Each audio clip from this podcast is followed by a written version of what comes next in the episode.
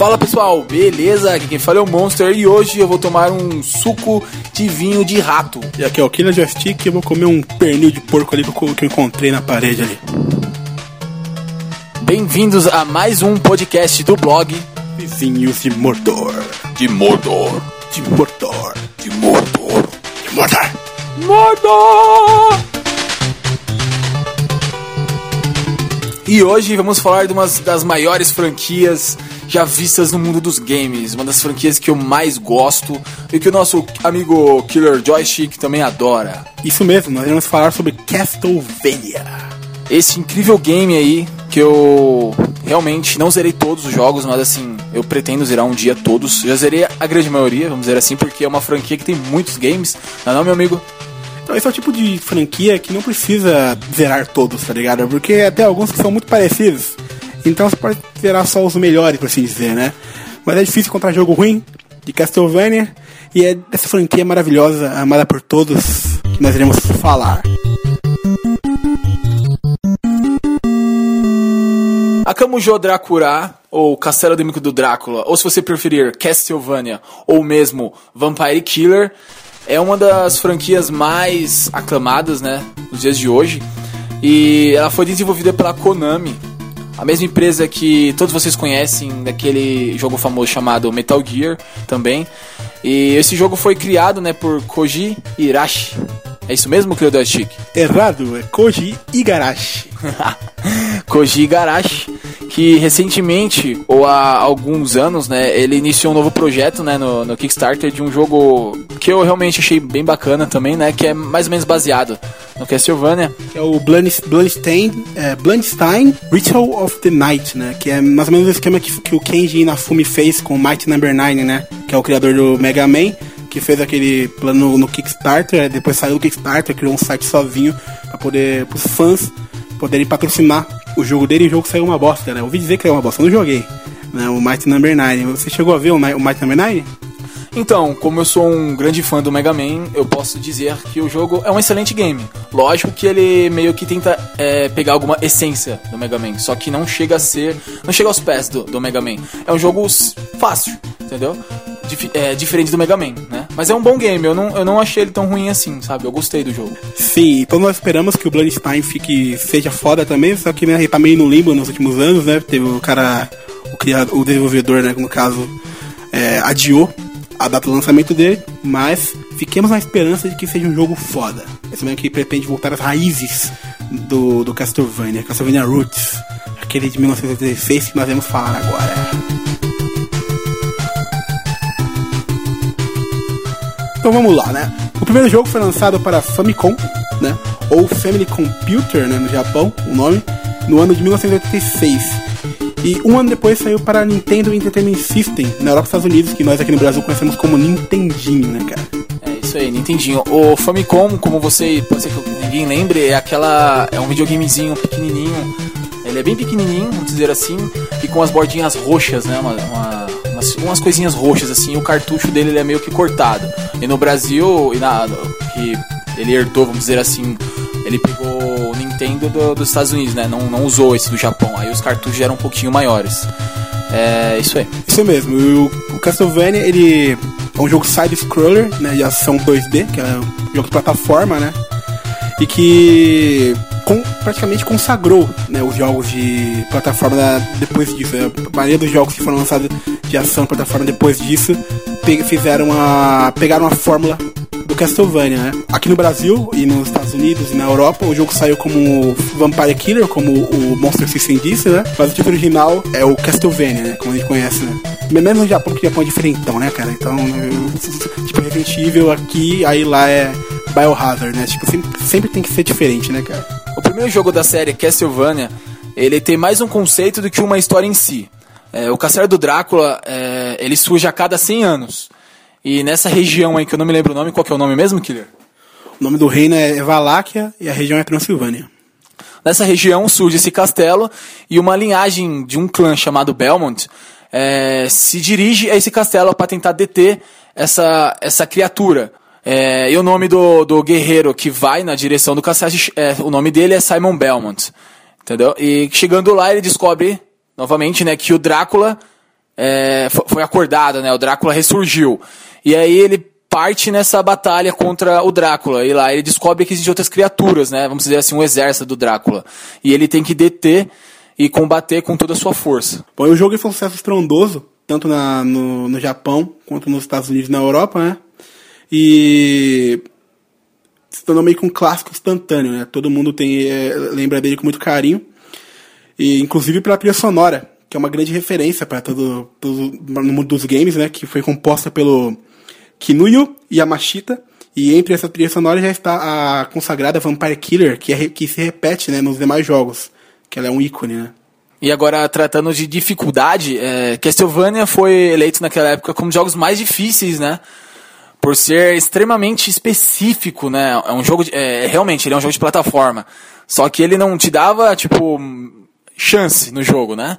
Era um jogo realmente difícil, entendeu? Ou você jogava para valer mesmo o jogo, ou você desistia, porque os monstros eram muito fortes, né? Qualquer hit já era, era morte. Sim, a, a dificuldade era muito grande, cara, porque tipo os inimigos eles vinham de todos os lados, né? Tipo, eles não paravam de vir. Tem umas partes que fica vindo os fantasmas assim, um atrás do outro, e você tem que pular pra uma, uma plataforma e simplesmente os bichos não param de vir. Então, se você se o bicho dá uma, uma porrada, você automaticamente cai para trás, o que é um problema dos jogos Castlevania antigos, né, cara? Que é o, o famo esse, esse, famoso jump, jump back, né? Que fala, né? Que toda vez que você recebe um, um dano de uma criatura, você dá um salto para trás, é obrigatório. Ele sempre dá um salto para trás. Sim. E se você tiver do atrás de você tiver um desfiladeiro ou um abismo, você se fudeu. Porque, tipo assim, mesmo, mesmo se você tiver com a vida cheia, ele te dá uma porrada, você vai cair e vai morrer, tá ligado? Tipo, porque é um problema que tinha, eu acho que também tinha no Ninja Gaiden, se não me engano. Tinha em vários jogos, né? Mega Man, tinha em vários jogos da época esse probleminha. Eu lembro também que, tipo, nesse jogo é, tem uns morceguinhos, né, cara? Aqueles morceguinhos. Que morceguinhos do diabo, né, velho? Você tá subindo, tipo, as escadinhas lá e vem um morceguinho bate em você você cai pra trás, né? Aí você tem outro morceguinho embaixo, bate um aqui, bate o outro, aí no terceiro você já, já é morte, né? E o jogo é, é muito legal, muito difícil, né? E exige muito do jogador. Sim, é um jogo que é o famoso quebra, é quebrador de controle, né, cara? Que tipo, o nego fica nervoso e já taca o controle na parede, né? E o, entre os inimigos do jogo, pode falar dos inimigos, né? Nós temos os monstros clássicos da Universal, né? Como é, Múmia, Frankenstein, o próprio Drácula, né? E também tem os zumbis, que já tinham surgido naquela época e faziam muito sucesso. Tá aí o thriller do Michael Jackson pra comprovar, né? Também tinha também o. criaturas medievais também, né, cara? E também tinha as criaturas da mitologia grega também. Tinha a cabeça da Medusa, né, cara? Que era. Putz, a cabeça da Medusa, meu Deus do céu. Mano, da hora, velho. E da hora que, tipo, ela não vinha uma cabeça normal, né? Ela vinha com uma cara meio drogada, assim, né, cara? Tipo. é bem bacana. E, tipo, eu, eu, acho muito legal também os cavaleiros, cara, sabe? Os cavaleiros que apareciam, sabe? Eu achava. Eles eram muito darks, não era? Era uma coisa meio. Vamos dizer assim, meio. Alguns personagens eram cômicos, né? Só que a maioria era uma coisa meio dark, sabe? Se você ficava meio assim, o que será que tá acontecendo, né? O, que, que, que, que coisa é essa, né? Que jogo é esse, sabe? E é muito bacana. E divertido é que além do, dos monstros todos, né? Os inimigos do jogo todos serem, tipo. É, monstros que já existiam, né? Como lobisomem, fantasmas e por aí vai, né? Golems, né? Goblins, por aí vai. Eles são todos reutilizados nos demais jogos, né, cara? É, tipo, é a mesma skin. Os caras praticamente não fizeram nada para mudar. É, é a mesma coisa, cara. É muito, é muito contra o, contra o C, tá ligado? Bom, eu joguei primeiro Castlevania, não foi no emulador, no seu caso foi no emulador, né, Monster?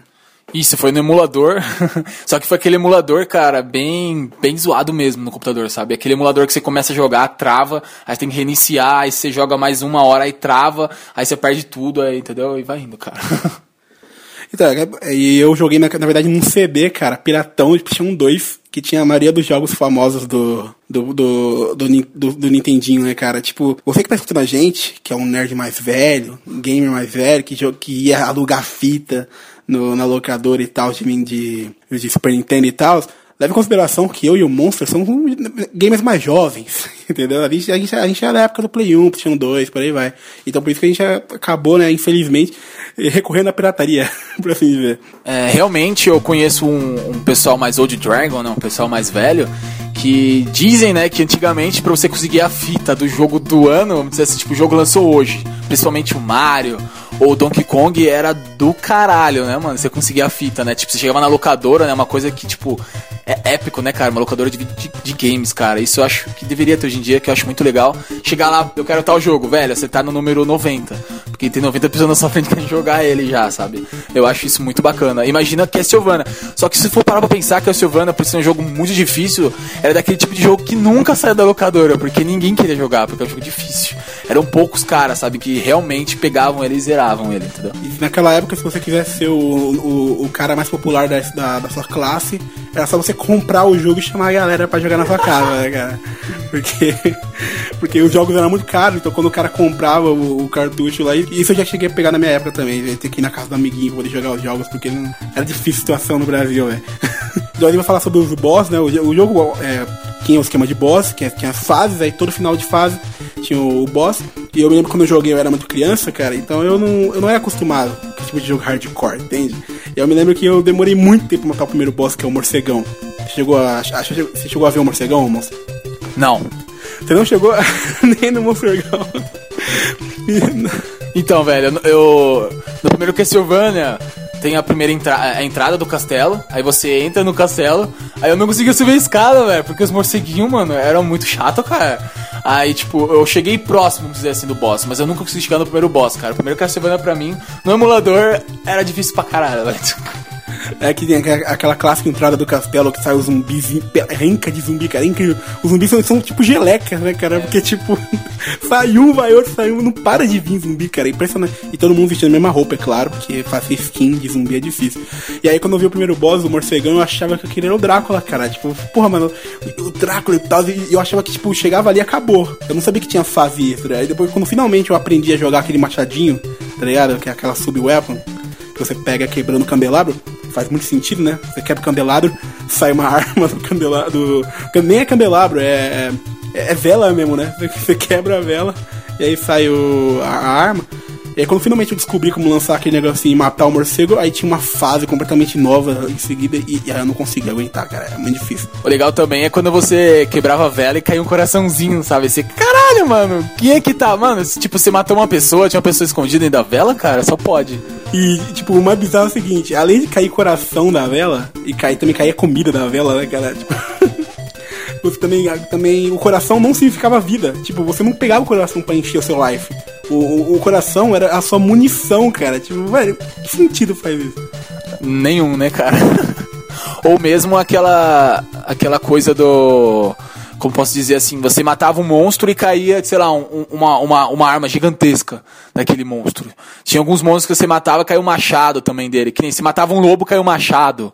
Tipo, não tem muita coerência. É, e você matava, por exemplo, você quebrava, na verdade, um tijolo e, e, e mano, e tinha um pernil, tá ligado? Uma coxa de porco na, na, na, no, escondido no tijolo. Quem foi o arquiteto desse castelo, cara, que resolveu guardar um pedaço de, sei lá, bacon dentro do, do tijolo? Aí que vem a minha abertura lá que eu peguei. Mano, tipo, na boa, você tá no castelo de milhares de anos. Imagina você na situação.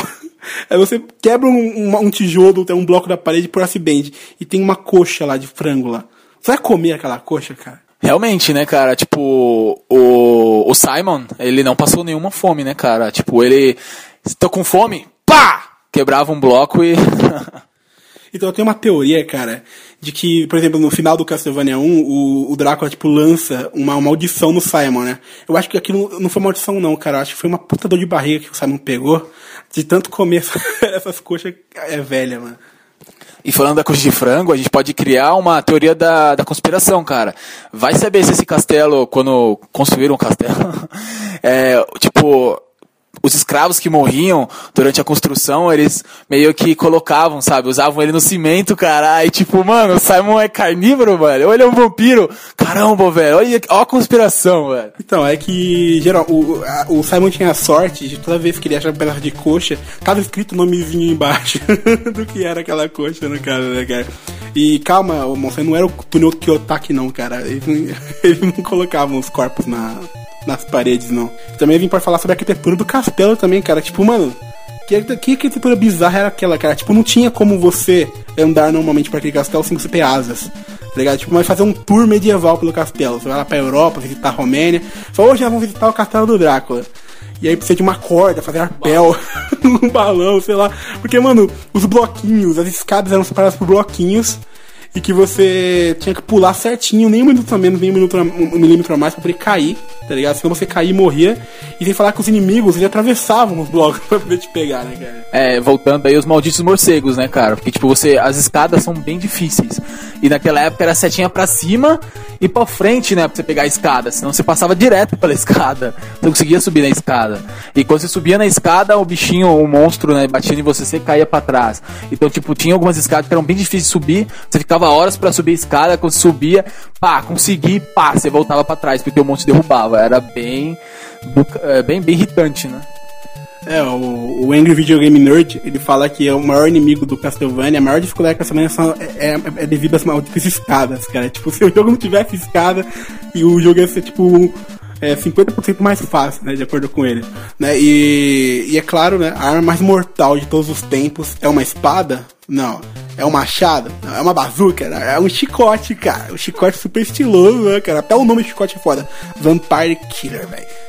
Fala aí, o chicote. Mano, você quer uma arma mais segura de você quebrar uma vela à distância sem, sem se queimar do que um chicote? Fala aí. Realmente, não tem, não tem coisa melhor, né, cara? E o interessante desse chicote é que ele é um, é um chicote que nunca, nunca quebra, né, cara? É um chicote eterno, né, velho? Tanto monstro que aquele cara arregaçou com aquele chicote, tantos anos que aquela desgraça durou, velho. Que chicote, né, mano? Cavaleiro de armadura que ele matou com chicote. É, é, guerreiro matar com chicote. É fantasma ele matar com chicote, né? que mais ele matar com chicote? É, é, é dinossauro, eu falar. É lobo que matar com chicote. É bicho de água que mataram com aquele chicote. Morcego, sapo. É, de, de, tudo, cara. Tudo que você imagina ele matou com chicote. É mesa que ele quebrou aquele chicote. É livro que ele matou com aquele chicote. É muita coisa. Até a morte ele matou com chicote, brother. Mas eu tô falando, a, a, mulher, a, a mulher gato ia fazer miséria no, no, mundo de Castlevania, cara, porque ela sabe usar chicote bem. E Castlevania, Castlevania. Só a única pessoa que vai realmente saber o que é um Castlevania é aquele cara que jogou. E eu vou contar uma história que, que é muito triste, né? Muito triste mesmo nesse jogo, que no final o Drácula morre. É, tipo, isso é um plot twist meio que Game of Thrones, né, cara? Porque, tipo, é tão inesperado. Nossa, um, um jogo Castlevania que o Drácula morre. Tipo, isso é inédito. Tipo, é claro que eu e o irmão estão brincando, porque, velho, o Drácula morre em todo Castlevania, cara. Isso não é spoiler. Isso não é spoiler. tipo, você considera isso spoiler? Eu não, eu não considero isso spoiler, cara. Acho que não, né, cara? Porque, mano, você saber de qualquer jeito, né, mano? Pelo chicote, né, cara? Que todo boss final de todo Castlevania é o Drácula. Então o Draco vai morrer sempre, cara. Tipo, não, mano, tipo, pelo menos derrotado ele é sempre. Lógico que tem um jogo do Castlevania que a gente vai comentar é, ainda nesse podcast, que você mata o último boss achando que é o último boss, só que você descobre que ele não é o último boss. Porque esse castelo, ele realmente meio que zoa com a sua cara, entendeu? Mas é bem mais pra frente. Isso que eu ia falar. Mas não deixa de ser o último boss, o Drácula também, desse jogo. Só que isso é um spoiler grande mesmo, e isso é spoiler. Mas vocês não sabem qual jogo é, então não, foi, não tem problema.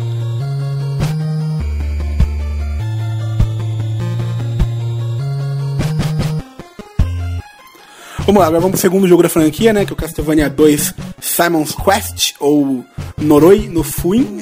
É o nome em japonês. Onde está escrito, cara? Noroi no Fuin? É, não mudou nada. A mesma pronúncia que eu fiz, seu filho da mãe. Uh... lá, e também saiu pra Nintendinho. Só que dessa vez um ano depois do primeiro jogo, né, cara? Naquela época era muito fácil fazer jogo, né? Tipo, era um por ano, nem. É, putz, imagina se fosse assim hoje em dia, né, cara? Todo COD um ano. Zoeira. E o game se passa cronologicamente sete anos após o primeiro jogo.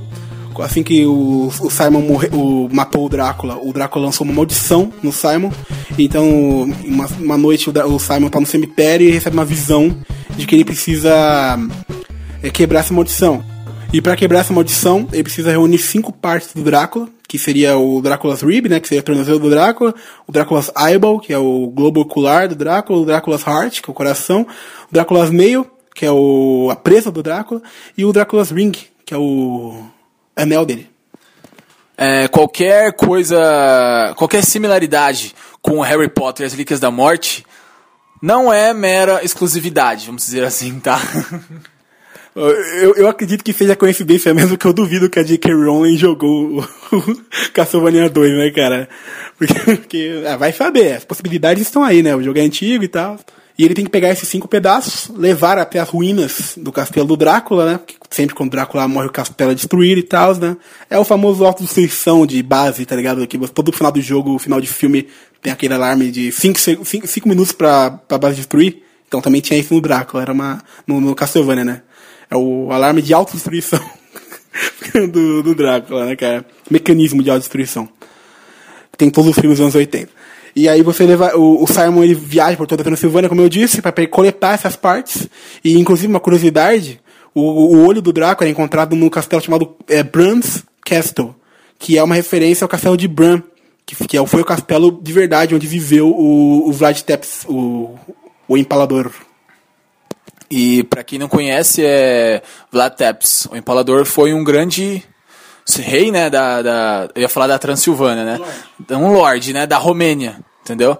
E ele é muito famoso, né, porque diz a lenda, né, que depois de várias depois quando acabava a guerra, né, vamos dizer assim, ele simplesmente empalava, né, o seu inimigo, né? O, o ato de empalar é você pegar a lança enfiar na barriguinha do seu amigo, levantar ele aos céus e cravar a lança no chão e deixar o cara agonizando ali, entendeu? E isso é a forma light que ele empalava, que muitos diziam que ele entrava pelo zero e saía pelo um, se é que você me entende, né, cara? e deixava os inimigos lá. E ele foi ele que foi inspirado a toda a lenda do Conde Drácula. E provavelmente mais pra frente a gente vai fazer um podcast relacionado a isso, porque esse tema é muito, muito, muito legal. E aí engloba outros autores também. Isso mesmo, nós somos muito fãs da, de história, né, cara? Então provavelmente nós iremos fazer um, um podcast biográfico dessa criatura, desse, desse, ser humano gentil e maravilhoso que era o Vlad III, né? O, esse exemplo de pessoa, né, cara? É, não queria dizer, mas eu vou ter que falar o nome do. O, o apelido do meu gado. Do meu gado. Do meu gato é Vlad. do meu gado. De onde eu vou tirar um gado? Meu Deus, meu, tem uma vaca dentro do meu quarto. Um boi a gente mora na fazenda.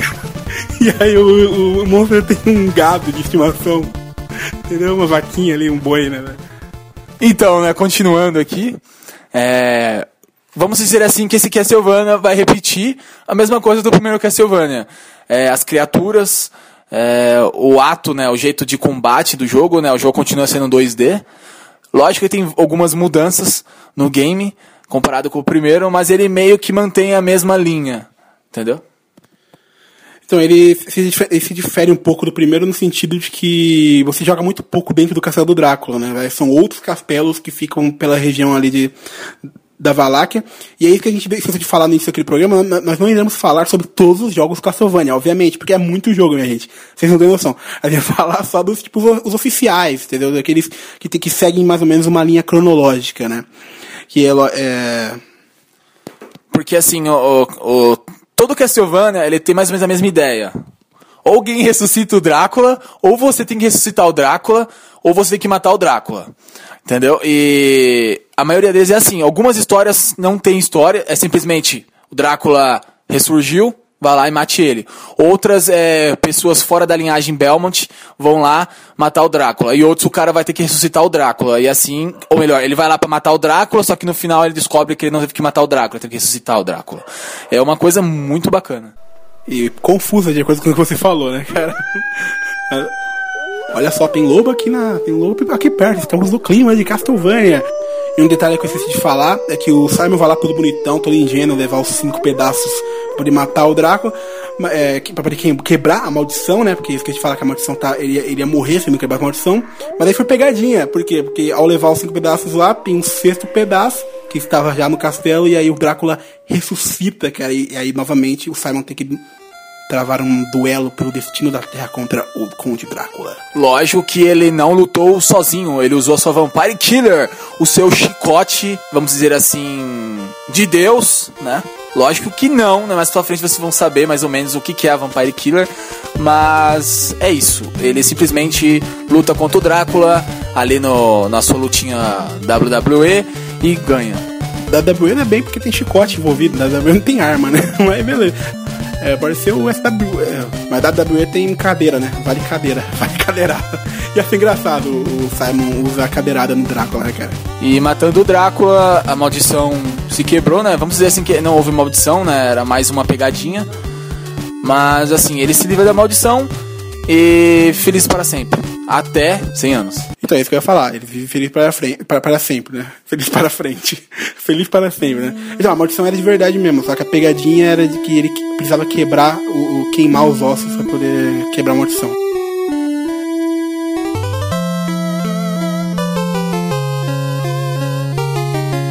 Cem anos antes do nascimento de Simon Belmont, a lua brilha vermelha novamente e nuvens negras surgem no horizonte.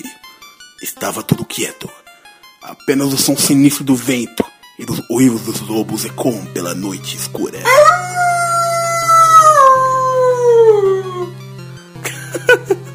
beleza, eu vou parar de narrar com mais forte, mas beleza, vai. Castlevania 3 Drácula's Curse é mais um jogo da franquia, né? Lançado em 1990, onde a sua história se passa em 1946, onde o Drácula, né, o Conde Drácula, aterroriza a Europa mais uma vez com sua legião de monstros é, para se vingar de sua esposa humana, chamada Lisa. É, ela foi queimada viva né, pelo povo de uma vila próxima chamada Wakarawaiá. Warakaiá, é isso aí, não, é, uma, é uma língua extremamente difícil. Então, quando eu fui pesquisar, o, eu descobri que em japonês os caras falam Valáquia, eles falam Wakaria. E eu não associei na hora que era Valáquia, era Wakaria, mas Wakaria é Valáquia, entendeu? Então se você quiser pode falar Valáquia. Então, Vacaria, Valáquia.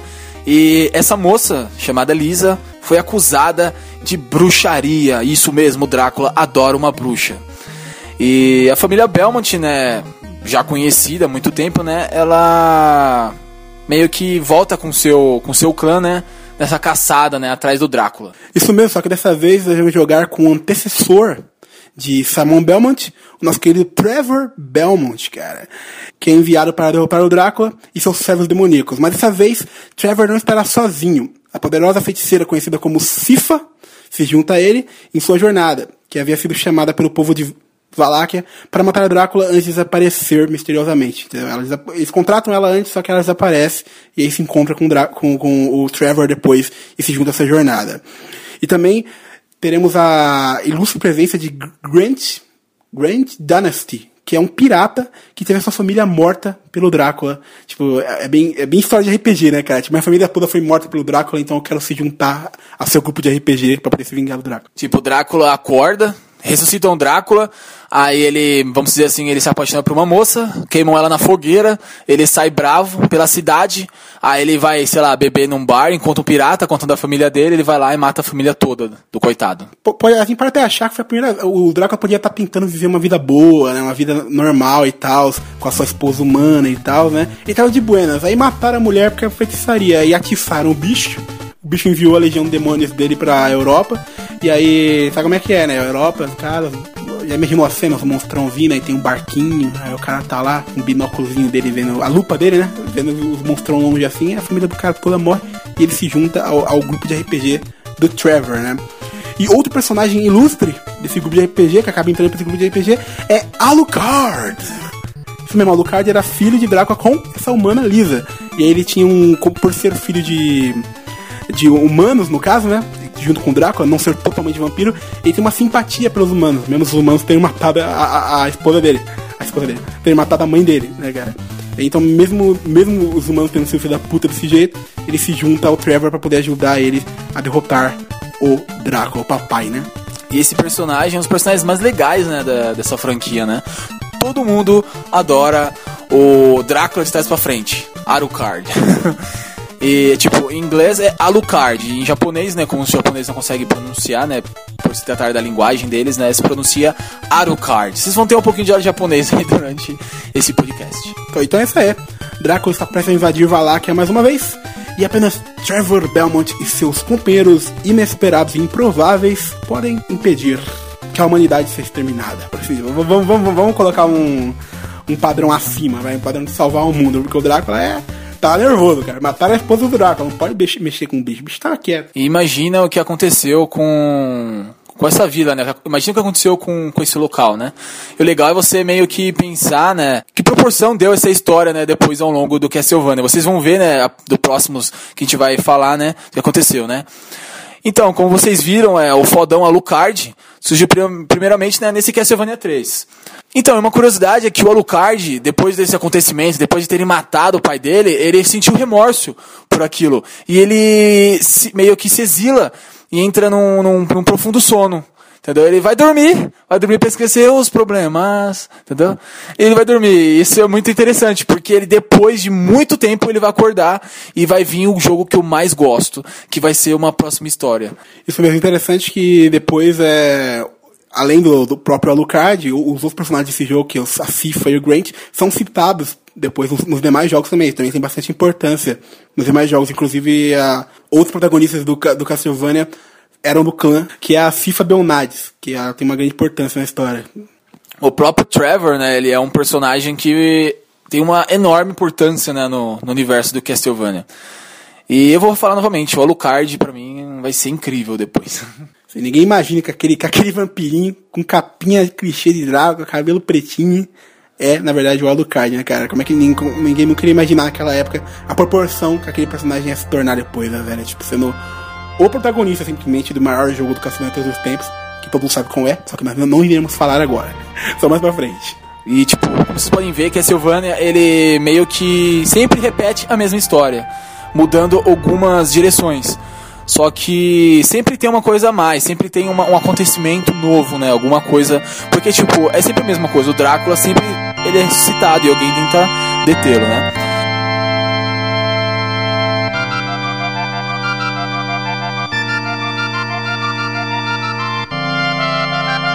1991 lança o jogo quase perfeito da franquia Castlevania, o novo Castlevania, ou Super Castlevania 4. Ele é simplesmente, dizem, e pra mim também é um dos melhores jogos de todos os tempos, né? É, tipo, lógico, na minha lista ele é o segundo melhor jogo de todos os tempos, porque o joystick também, por se tratar de ser um remake do primeiro Castlevania. E o jogo ele é muito 10, porque ele é um remake, então eles melhoraram tudo, tudo mesmo. Então, isso porque ele é um remake, ele é um remake do primeiro Castlevania, só que é um remake super bem feito, entendeu? Entendeu? Com tudo que que eles podiam melhorar, porque afinal ele foi lançado para um console mais potente, que era o Super Nintendo, que todo mundo tem no coração, né, cara? O Super Nintendo. Ele é um clássico para todos nós. E devido à potência do Super Nintendo, ele, os gráficos eram bem melhores e tal. E a jogabilidade é impecável. Por quê? Porque os outros Castlevanias geralmente só conseguia bater é, em uma direção com o chicote. E se você quisesse bater no cara, no inimigo que tá voando, por exemplo, você tinha que pular e bater com o chicote. No caso do Castlevania 4, não. Agora você poderia bater na, na, horizontal, na vertical, na diagonal, entendeu? Em todas as direções possíveis, você podia rodar aquele chicote. E, tipo, facilitava muito na hora de jogar. Sem falar que o problema da, da, das escadas melhorou um pouquinho. Um destaque também são os boss, né? Que melhoraram bastante, né? O design deles, assim, tá bem legal. E, tipo, é bem impactante, né? Vamos dizer assim. É menos a roupa do, do Simon que foi meio, meio estranha, né? É, assim, a mesma roupa do, do primeiro Castlevania, né? Aquela roupa de meio de cor e tal, meio de bárbaro. É meio estranho, mas é. É a nostalgia, né? A gente, a gente aceita. Mas como ele é remake do primeiro, como a gente já disse e repetiu várias vezes, mas a história é a, é, como se, é a mesma, só que com mais detalhes, com mais profundidade, por assim dizer, né? É, Castlevania 4 foi um marco, né, na época que ele foi lançado. E até hoje o pessoal, os fãs Old Dragon, né, os, os fãs mais antigos, eles dizem que esse é o melhor jogo da franquia, né? Só que com certeza, na minha opinião, não é. e provavelmente também do Killer Joystick também não é. Mas assim, o jogo é muito bom mesmo, o jogo é espetacular. Sim, não é nossa opinião porque a gente é beat do Symphony of Night, né, cara? Só que a gente vai explicar o porquê, né? Mas o, o, o problema do, do, dos fãs antigos, dos fãs velhos, do, do Castlevania, que eles não acham o Symphony Night melhor, porque no caso o Symphony Night pegou muitos, muitos elementos do Metroid, aí é aquela briguinha de fãs, sabe? Só que a gente vai entrar com mais detalhes depois, quando a gente for falar do Symphony of the Night. Quem você percebeu que a gente sempre menciona o Symphony of the Night em todos os Castlevania, cara? A gente é tão viciado nesse jogo que sempre que a gente fala de um Castlevania, a gente acaba mencionando o Symphony, velho. É, é incrível. E sendo sincero, o que, impact, o que me impactou muito, assim, o que me faz sempre trazer o Silver the Night é você lembrar, cara, da, do Soul Track, né? Da, do som, cara. As músicas, cara, daquele jogo, sabe? Elas são muito marcantes, cara. Então, quando você pensa em Castlevania, você lembra do Symphony of the Night, né? Então... Não só Symphony of the Night, mas também vem agora o próximo jogo da nossa lista, que nós vamos discutir aqui, que também veio com uma trilha sonora espetacular. Entendeu? Tipo, depois de Symphony of the Night, dos antigos assim, esse é a melhor trilha sonora que tem, que é o Castlevania Round of Blood. Sobe o som, monstro, que essa música é muito foda.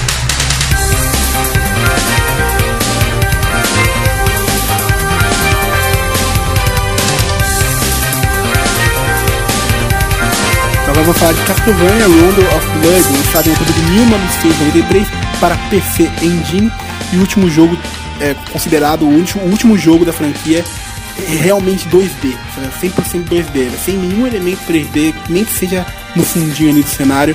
Esse foi, esse foi o último jogo que foi 100% 2D, por isso ele é lembrado com muito carinho para muitos fãs, né? Então vamos para o enredo. No ano de 1792, Drácula é revivido mais uma vez pelo maléfico Padre Shepard. Pra quem é fã de Symphony Night já reconhece o nome desse cara aí, filho da mãe, né? E após recompor seu exército das trevas, Drácula ataca a vila onde reside o descendente de Simon Belmont. Ele vai atrás de vingança, né? Afinal, depois de tanto tomar na cabeça pelo clã Belmont, o, o, o Drácula decide atacar finalmente, em vez de esperar algum membro do clã Belmont vir atacar ele, ele falou: Quer saber? eu vou atacar, atacar logo uma vez primeiro esse filho da mãe, tá ligado? Então ele vai lá e sequestra a amada de Richter Belmont, que é a Annette Reinhardt, e sua irmã, a irmã da Annette, que é a Maria Reinhardt, e mais dois moradores da Transilvânia, que é a Tera e a Iris. Então, empunhando seu lendário chicote, Richter adentra o castelo maligno em busca dos inocentes raptados por Drácula e para derrotar ele mais uma vez. O enredo de Rondo of Blood é praticamente o prelúdio de Symphony of the Night, né? só que com uma visão de Richter como protagonista. O jogo é um clássico, né, indiscutível, né, não podemos falar mais nada, né, o jogo é muito bacana e ele trouxe uma trilha sonora espetacular.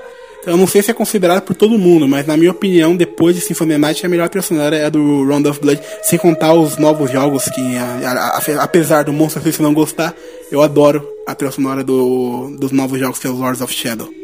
E também o Castlevania Drácula X é, lançado para a Super Nintendo, é um remake desse Castlevania Round of Blood, lançado para o PC Engine. Só contém, contém algumas mudanças, inclusive na história, como no caso, na história do Round of Blood, é, tem outros dois é, é, moradores do povoado que foram sequestrados. No caso do, do Drácula X, não tem, eles não são sequestrados, mas só que, só que de resto é tudo igual, né? E eu não me recordo muito bem, mas se eu não me engano, esse jogo também foi lançado para PSP. Eu joguei. Eu joguei ele no PSP, só que eu não tenho certeza. O Round of Blood, né? É, isso mesmo, o Round of Blood. E como vocês podem ver, ele é, um, é vamos dizer assim que ele é, é, é, como, como a gente falou antes, né? É o prelúdio, né? Do grandioso jogo e, na minha opinião, o melhor jogo de todos os tempos. Também. Lógico eu sempre mudo entre Dark Souls e Castlevania, mas não tenho o que dizer. Só pra vocês noção, mas o, o, início do Castlevania Symphony of the Night, que é aquela batalha do, do Richter com o Drácula, é exatamente o final do Round of Blood. Tipo, o mesmo cenário, praticamente, a transformação do Drácula é a mesma. Tipo, é impressionante.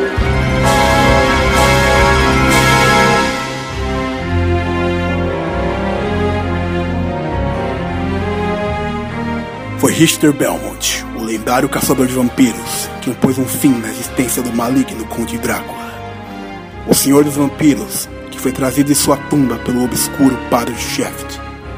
Entretanto, numa noite, quatro anos após a batalha final contra Drácula, Richter misteriosamente some em uma noite de lua cheia. Sem ideia de onde começar a procurar, Maria Reinhardt vai à sua busca. Mas então o destino interveio, pois Castlevania, o castelo de Drácula, que de acordo com os rumores surge uma vez a cada século, de repente se materializa em meio a uma densa névoa, mostrando para ela aonde procurar por Richter. Enquanto isso, Alucard desperta de seu sono profundo, aquele que outrora uniu forças com Trevor Belmont para levar ao mundo de seu pai diabólico. Mais uma vez, te dirige à sua terra natal para impedir que seu pai retorne. Castlevania Symphony of the Night é, para mim, o melhor jogo de todos os tempos. E realmente, é como o nosso querido Chique vai dizer logo logo, tem uma das histórias mais fantásticas, né, cara? Mais interessantes, mais intrigantes, né? Os personagens, né? os NPCs que aparecem durante também o, a sua jornada são incríveis. Então, como nós pagamos pau pra esse jogo durante o programa inteiro, a gente vai tentar não levantar tanta bola dele agora, impossível, né? Mas o jogo é perfeito em, vários aspectos, cara. É, além da história ser mais trabalhada, como nós falamos já, né? Ter, ter- finalmente ter plot twists, né, cara? Tem viradas de, de, de- história nesse jogo aqui, cara. Aquele momento que você fala, putz, acabei de matar o boss final. Ah, não, não, pera aí. Esse não foi o boss final, mano. Tipo, tá ligado? Tipo, essas surpresas, né?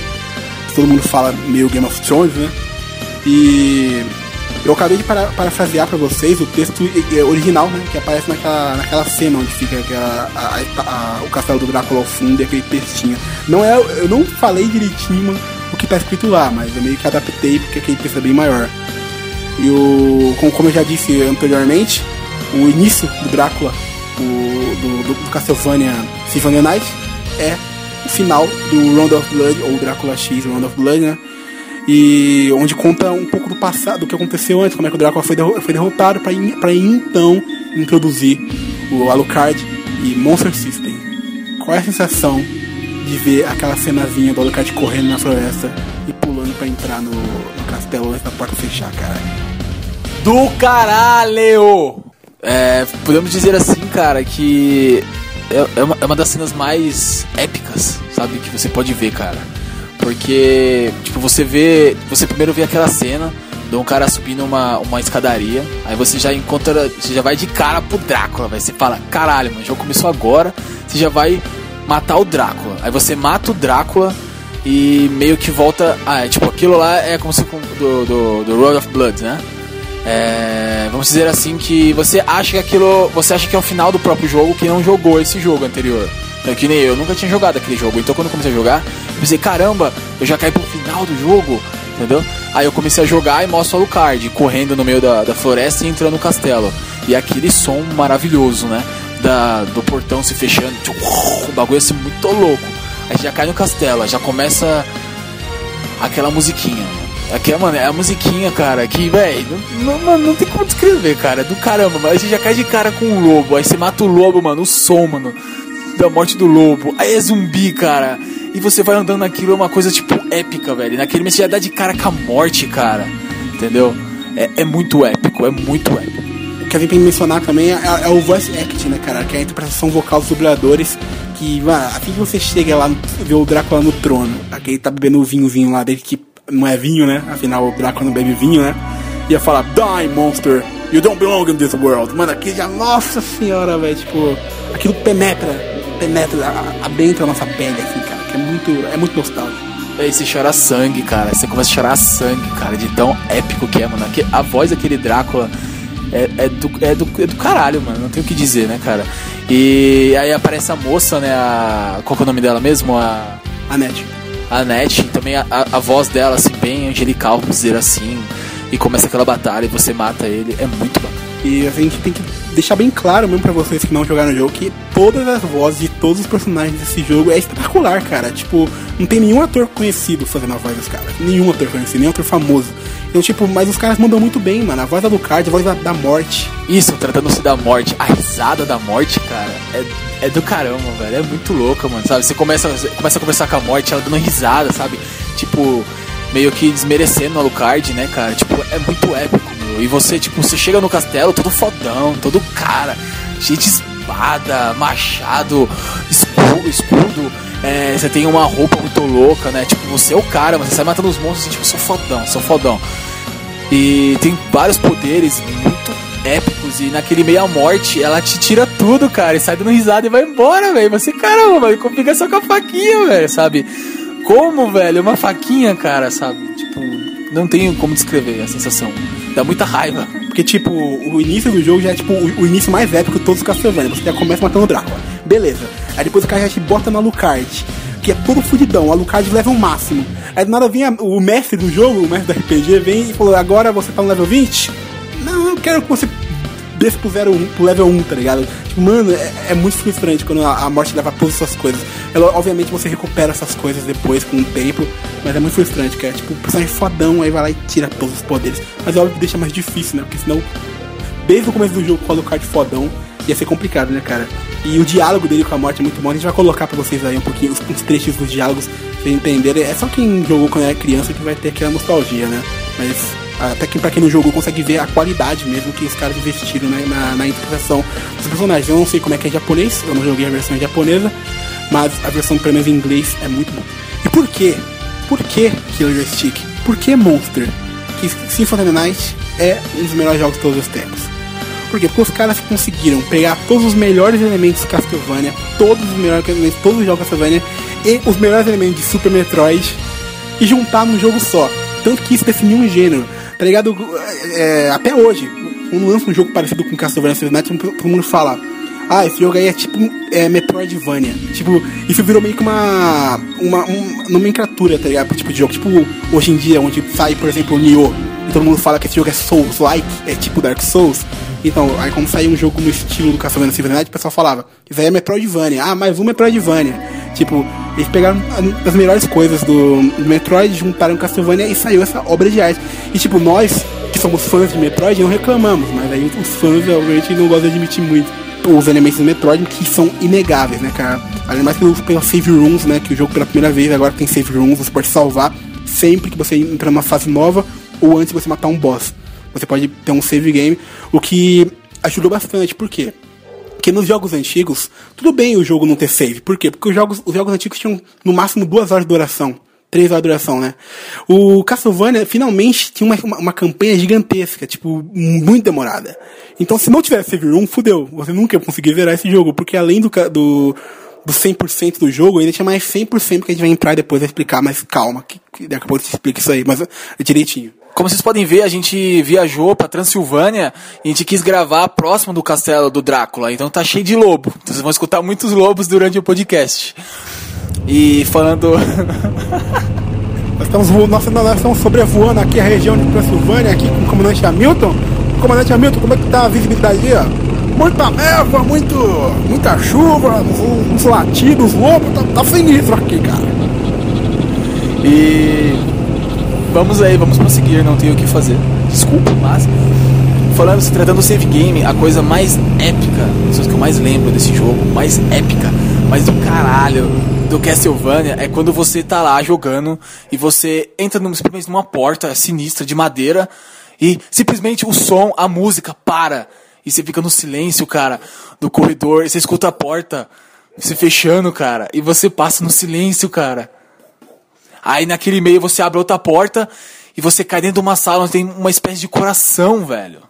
Uma espécie de coração e só tem o som daqui da batida do coração, cara. É, mano, é muito louco. E o save game é dentro do coração. Você chega perto dele, a setinha pra cima, ele entra no coração, o coração gira em volta de você e se torna um caixão, cara. E naquele meio. Você sai, velho. E é o save game, cara. É, não tem o que falar, cara. É do cara. Mano, é muito louco. É, é... Calma, o Monstro X está emocionado. Vamos dar um minuto pra ele se recompor.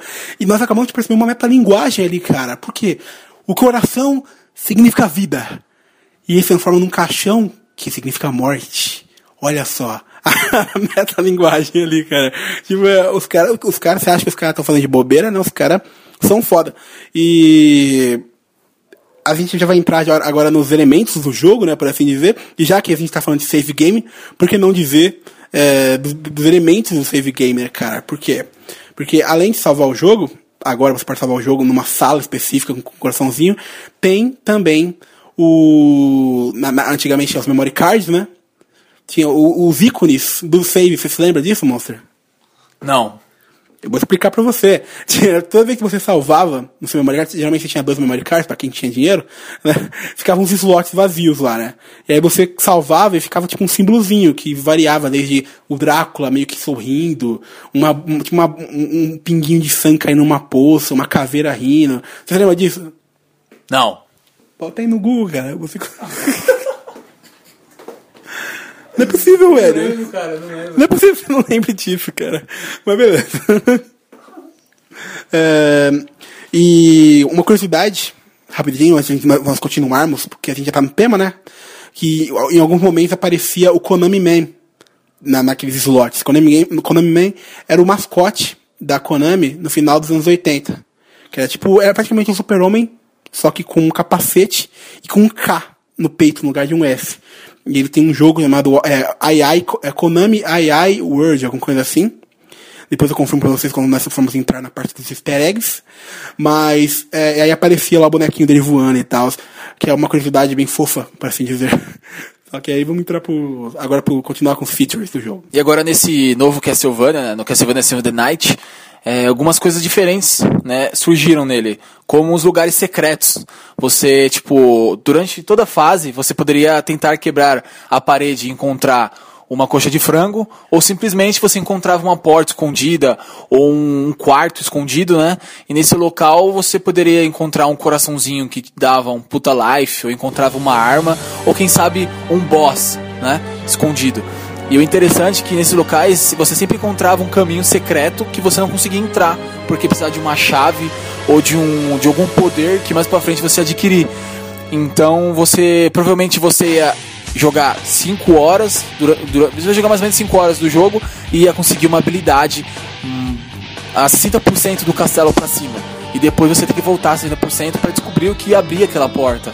E abrindo aquela porta você descobria mais 100% à frente de castelo, entendeu? Então você descobria o castelo é, é imenso, é, é, provavelmente é o maior castelo da franquia Castlevania. É muito grande o castelo, é imenso. Você falar que além de ser grande demais, ser bastante extenso, você tem que é, fazer 100% dele e depois fazer mais 100% dele invertido, né, cara? Agora que nós podemos finalmente falar do, do, do lance do, 100, do 204% do jogo, eu acho que não me engano 204 205% do jogo. Se tiver errado, vocês mandem e-mails ou comentem, não sei. Mas o seguinte é que além, você tinha você é, completava o jogo 100% fazia tudo bonitinho lá. Não precisava ser 100%, mas como, como a gente é fã, a gente fazia 100%, né? E aí chegava finalmente no boss final. E aí que vem a pegadinha, que é o final engana trouxa, o famoso final engana trouxa. Já ouviu falar do final engana trouxa? Castlevania tinha o final engana trouxa, a pegadinha do malandro. É, você chegava e enfrentava o Richter. Você descobria que o Richter era do mal. Olha que plot twist, fala a verdade. E aí você mata o Richter como quem não quer nada, sacou? E aí quando eu era criança, eu, vi, eu, eu, eu vivia me vangloriando por cima do monstro. Cara, eu zerei Castlevania, velho, quando eu tinha 10 anos de idade, eu era fodão. Tipo, você lembra que eu falava que você é monstro? Lembro, lembro. eu falava todo mundo, cara, eu zerei Castlevania, eu sou foda, eu lá, zerei Castlevania. Nenhum amigo meu tinha zerado Castlevania, eu consegui zerar quando era criança, no caso, né? E aí depois, de adulto, não adulto não, mas adolescente, com 16, 17 anos de idade, eu fui rejogar o Castlevania no Symphony Night do Xbox 360 e descobri que eu não tinha zerado o jogo. Por quê? Porque eu fui um dos trouxas que caiu na pegadinha. Entendeu?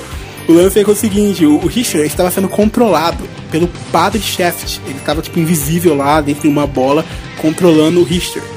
E aí você tinha que voltar pra torre do relógio lá, e aí tinha uma passagem subterrânea lá, você tinha que descobrir, fazer umas paradas. Se não me engano, é conseguir os cinco pedaços do Drácula de novo, né? O, o, o, o, osso tornozelo, o dente e tal, que a gente falou no, no Castlevania 2. E a gente conversava com a Maria, e a Maria dava uns óculos pra gente, né? Os óculos que permitia que nós pudéssemos ver o Padre Shaft controlando o Richter. E aí finalmente a gente voltava para lá pro Padre pro, pro Richter, colocava os óculos, via a bola controlando o, o, o Richter e você não podia bater no Richter, você tinha que bater na bola. Aí depois que você quebrava o feitiço, você descobria que não, você não zerou o jogo, meu cara. Você tinha mais o castelo inteiro de novo pela frente, só que ao contrário, upside down do Stranger Things. E quando o castelo inverte, cara, é um choque. É um choque. Porque você, tipo, pra você chegar nessa parte é muito difícil. O jogo, o jogo é, é difícil. O jogo é difícil do começo ao fim. E quando você, ufa, respira, tipo, pá, zerei o jogo, você descobre o que? Uma, uma conspiração dentro do jogo. padre maldito. Desculpa os religiosos, mas esse padre era um padre maldito. E assim você, o castelo inverte, cara. E aí é mais 100% de castelo pela frente, entendeu? Lógico que você pode ir direto no objetivo, né? Só que não tem jeito. O castelo, ele meio que, vamos dizer assim, ele upa mais 10 de dificuldade. É como se fosse aquilo do Dark Souls, sabe? Você zera mais uma vez o próprio jogo, né?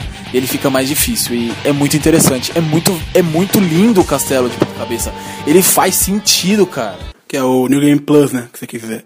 Mas o lance do castelo, velho, que ele é literalmente Upside Down. Vocês que assistiram recentemente o Stranger Things, em que o Upside Down é o mundo real ao contrário, só que sinistro, tá ligado? Escuro com criaturas monstruosas.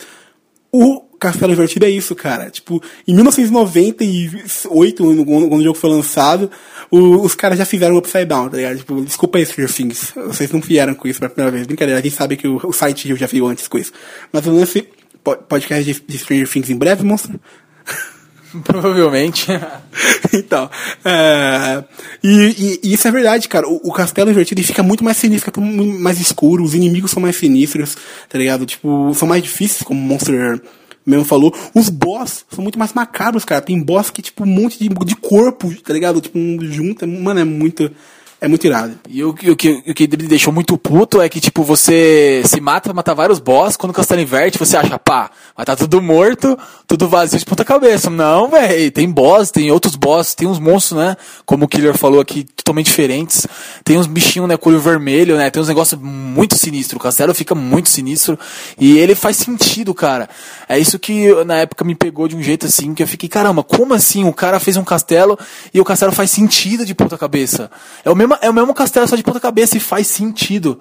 E quando você encontra o Drácula, aí o, o bicho come, entendeu? O pau pega mesmo. Então, é que é o seguinte, que o, o Drácula estaria nessa, nessa diversão, né, diversão nessa, então, o Drácula estaria nessa dimensão paralela, entendeu? É aí por isso que o, o, o Monster System, olha, por isso que o Alucard tinha que entrar, tinha que ir para essa dimensão, essa dimensão né, paralela, esse Upside Down, eu posso chamar de Upside Down, não tem problema, né?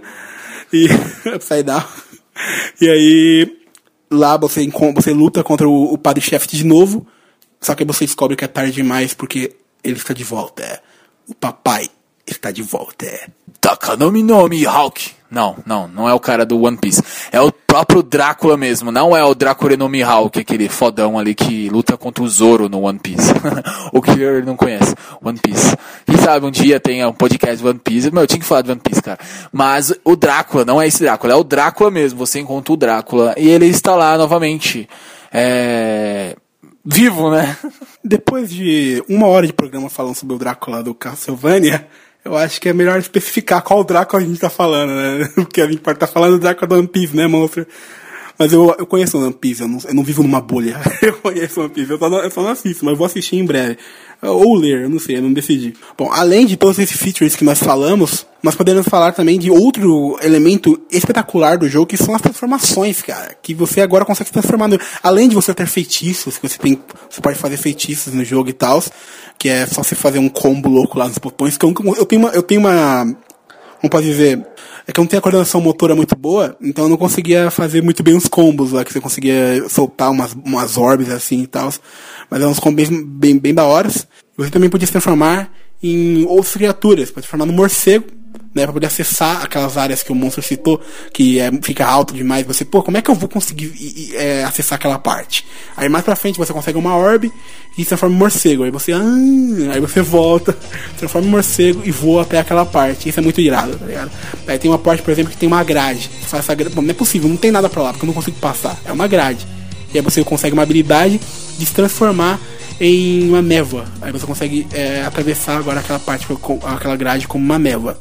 Tem uma parte que você pular muito grande e tal, aí você tem, é, é, você tem uma altura muito grande, uma, uma, um espaço muito grande, aí você consegue se transformar em lobo e consegue pular aquele espaço. E você consegue também fazer upgrades com, aquele, com esses monstros, né? O, a, o morcego ele, ele, ele adquire um sonar e tal, ele consegue tocar bola de fogo também pela boca. O lobo fica mais rápido e a, e você, e a névoa ela vai mudando, ela vai se formando uma névoa tóxica que dá dano nos inimigos como vai passando. E obviamente isso tem um tempo, né? E esse também é o primeiro Castlevania que você pode upar de level. Como vocês podem ver, né? É, só de, de, falar disso, de você poder se transformar em outras criaturas, de upar de level e ter também uma variedade de armamento, né? De armas, de escudo. Você encontra de tudo, de tudo mesmo. É, de tipos de armas, é, de armadura, de roupas, né, capacetes, capas. E vocês podem ver a complexidade que é esse Castlevania, né? Quanta coisa ele tem, né? Como que ele é um Metroidvania, né? Vamos dizer assim, né? Ele, ele é muito peculiar, né? Ele é muito diferente de toda, de toda, de toda a saga, né? Vamos dizer assim, de Castlevania. E para complicar ainda mais, tem, porque para rechear ainda mais esse, como se não fosse pouco as mudanças, né? Você também tem os seus familiares, Familiares são como se fossem os pokémons, brincadeira, mas é como se fosse mesmo, você, você adquire monstrinhos, que são umas relíquias, você pega as relíquias, aí com essas relíquias você consegue monstrinhos que te acompanham durante a sua, o seu gameplay e que eles upam também com você. Quanto mais tempo você, você utiliza aquele familiar, mais, tempo, é, mais o, o forte ele vai ficar. E aí você começa com a fadinha, né? Que fica voando de você. Eu falei meio estranho, agora a fadinha, né? E tem, tem o, o morceguinho, que também te acompanha. Além de se transformar em morcego, você consegue usar o morcego. Tem uma espada que fica voando, só parte uma espada gigante que fica voando ao redor de você, que ataca os inimigos por você. Essa é uma é que eu mais usava. É tipo um, uma, uma caveira demônio fantasma que te acompanha, que é o Ghost. O, tem o demôniozinho, que na versão do Sega Saturn tem o, o demôniozinho só com a máscara, né? E tem uma outra versão da fada também no Sega Saturn. O monstro pode falar um pouco sobre a versão do Sega Saturn. Então, meu primeiro contato com Castlevania foi com essa versão no Sega Saturn. E foi tipo. Foi incrível, né? Logo no começo do jogo é, tem uma diferença, né? De, é, o jogo do, do, Sega Saturn é totalmente diferente do que lançou pro PlayStation 1. Qual que seria essa diferença? Logo no começo do jogo, no Sega Saturn, você consegue jogar com todos os personagens, praticamente, entendeu? Vamos dizer assim, três personagens, né? O, o, o Richter, o Alucard e a Maria. Entendeu? Você pode já começar a jogar com a Maria. Isso eu achei muito legal. Outra vez eu joguei no, no PlayStation 1, isso não tinha. Você só consegue jogar depois que você zera o jogo, você abre isso. É, mas não com a Maria. E outras, outros tópicos assim também. Existem algumas fases, entendeu? Que não existem no do PlayStation 1, que é uma fase exclusiva do Sega Saturn. Eu também acho que, a, que os monstros são um pouquinho diferentes, cara. Tem algumas coisas dos monstros que eu acho muito diferentes. Habilidades também. As habilidades. E o próprio menu no Sega Saturn ele é diferente. Ele não é igual ao do PlayStation 1. E eu gosto muito do, do, do, do Sega Saturn por causa disso, sabe? Dessa coisa. Ele é um videogame bem o menu dele já é sinistro. E os jogos nele são estranhos, sabe? Parece que eles têm vida própria, é uma coisa estranha. Só quem jogou no Sega Saturn sabe como que é. O, o próprio controle do Sega Saturn, né? O joystick, ele é totalmente diferente, ele é estranho, sabe? Mas é muito bacana. Eu recomendo jogar do Sega Saturn em vez do PlayStation 1. Só que é muito difícil, né? Ter um Sega Saturn. Então, quem puder, né? Jogue no seu Xbox One ou no seu Xbox 360, que é mais fácil e é mais barato também mas não a versão Sega Saturn, porque a Konami, essa filha da mãe. A Konami é uma empresa que nós aprendemos a odiar com o passar dos tempos, né, cara? Eles fuderam a franquia Metal Gear, né? Expulsaram Kojima de lá, né, cara? Depois de tudo que Kojima fez, né? Fuderam a franquia Castlevania e eles não relançam a porra da versão do Sega Saturn. Até hoje, a versão do Sega Saturn não foi relançada. Porque a versão do Sega Saturn é nada mais que uma versão completa do jogo. É tipo uma versão mais foda do que a versão do, do, do, do Play 1. E tipo, quando eles vão relançar, eles não relançam a versão do Saturn, eles relançam a versão do Play 1. Tipo, eu não sei se tem algum problema de direito autoral com a, com a SEGA, né? Alguma coisa bizarra, porque, mano, eles vão ganhar muita grana se eles lançassem essa versão do Sega Saturn. Porque você só consegue jogar essa versão com emulador ou no próprio Sega Saturn. Não tem ele, ele relançado, nem com retrocompatibilidade, nada, tá ligado? E tipo. Eu adoraria jogar a versão do Sega Saturn, cara, porque é muito foda. Tipo, é, é, é, além de personagens novos, tem familiares novos, é, fases novas, tipo, é o jogo completo. E assim, quando a primeira, a primeira, o primeiro contato que eu tive com esse jogo é, foi vendo a minha mãe jogando Castlevania, entendeu? E ela chegou numa, ela jogou tanto Castlevania que ela chegou numa parte muito próximo do final do primeiro castelo, né? Porque ele inverte, aonde tinha uma, é uma torre, entendeu? Aí tem tipo um corredor que liga na outra torre e tem vários espinhos. E é tipo ela não conseguia passar por isso, entendeu? E ela travou ali e não jogou mais Castlevania, porque ela não conseguia passar dali. E depois, quando eu joguei no meu Xbox 360, eu descobri que aquilo ali existe um poder, existe outros lugares, sabe? Muita coisa a mais, tem uma bota, sabe? Tem, tem, tem uma coisa por trás disso, entendeu? E quão épico que é, né? Eu cheguei a jogar bastante no Sega Saturn, só que era muito difícil, eu era muito jovem, né? Eu era muito, eu era um padawan naquela época e tipo, eu não tinha tanta aptidão assim, né, para jogar, sabe, para ir até o final. Mas assim, não tenho o que dizer. A versão do Sega Saturn é a melhor. Realmente, é, sejamos na, na torcida que a Konami um dia acorde e relance a versão Sega Saturn.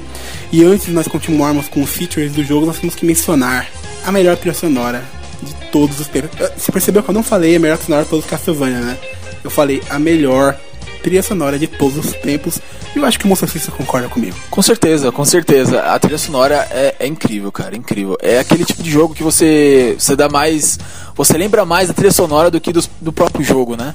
Então é que a trilha sonora é muito, é muito nostálgica, cara. Tipo, há vários momentos da nossa vida, você tá assim andando pela rua, aí acontece alguma coisa, aí vem, tipo, a música do, sei lá, do Indiana Jones, ou vem a música do Inception, ou vem a música do, do Batman Cabelo das Trevas, entendeu? E aí, na minha vida tem momentos que, é que vem a música do Castlevania Symphony of the Night. No meu casamento, se eu tiver uma mulher boa, uma mulher gente boa, eu vou fazer, colocar uma música do, do Symphony of the Night que é espetacular, cara. É, eu queria conhecer uma banda, cara, que fizesse cover, cara, desse jogo, velho, do som desse jogo, porque é muito épico. E uma coisa querendo falar também da Konami, é tipo a importância desse jogo pra saga e quão foda é esse jogo. E eles não relançam, cara, tipo um remake, sabe? Pegam esse jogo e relancem ele num gráfico melhor, sei lá, sabe? Tentem criar alguma coisa a partir dele, alguma coisa nova, sabe? Os caras não simplesmente criaram, fez sucesso e a Konami deixou lá, sabe? Tipo, é, é, eu, se a Konami um disco. Se a Konami está escutando nosso podcast, eu lhe peço. É, meu, faça alguma coisa, faça a Castlevania ressurgir, né? Porque, na minha opinião, Shadow of, eu ia falar Shadow of Mordor. Lord of Shadow não é um Castlevania pra mim. Pra mim, aquilo ali é, é God of War e Shadow of the Colossus, cara. Sabe? Não, não é Castlevania pra mim. É, é, o jogo é bom, é bom, mas perdeu totalmente a essência, cara, sabe? Não é Castlevania. Bom, eu discordo do meu querido amigo Monster System, mas isso nós vamos entrar num, mais pra frente num, num, num, outro programa, uma parte 2 do programa, que nós vamos falar da, da, da, da geração 3D, por assim dizer, do Castlevania. Por isso, mas só uma coisa pra deixar rápido aqui: o Lords of Shadow não copiou o God of War. Vocês estão intrigados? Escutem a segunda parte do programa que eu vou explicar pra vocês porque ele não copiou o Lords of Shadow. Mas beleza.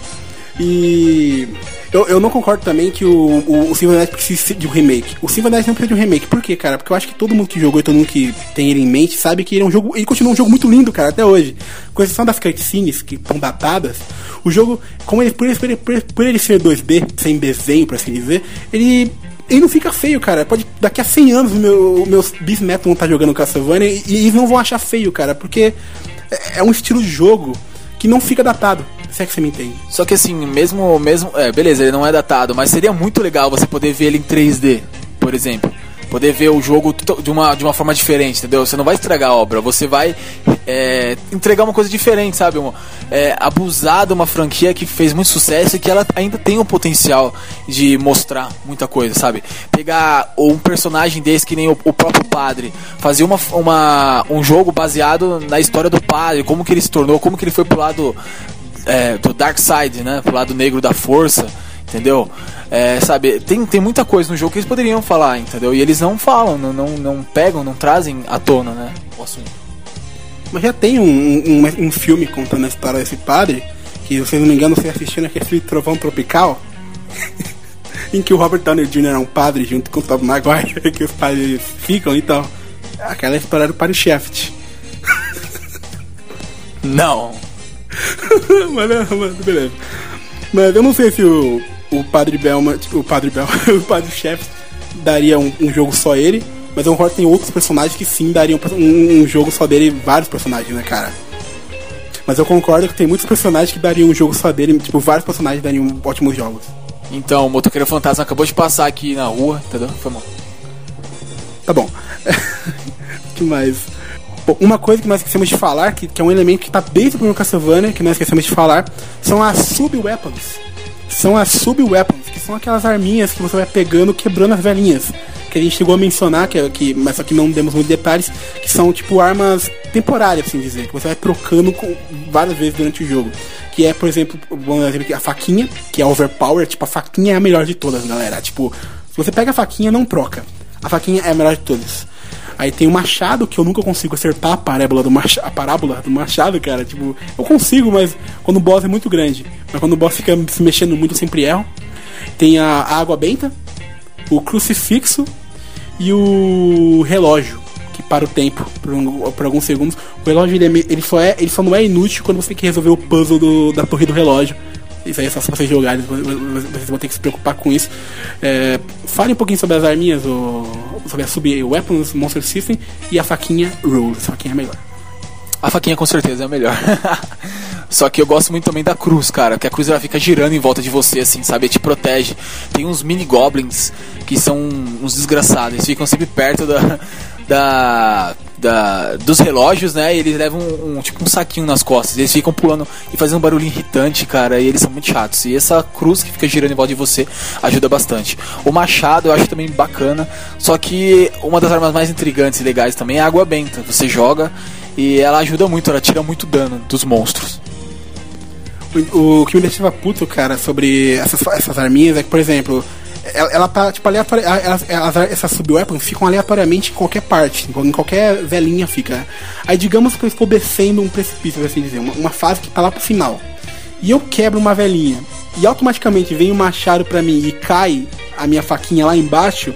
Se a faquinha ultrapassar o limite da fase, eu perco a faquinha, cara eu não consigo mais pegar a faquinha. Eu, eu preciso torcer para futuramente eu quebrar uma velhinha e a faquinha tá lá. Cara, era muito irritante eu quebrar uma, uma, uma, uma uma, uma, velhinha e cair o machado e automaticamente eu pegar o machado, cara.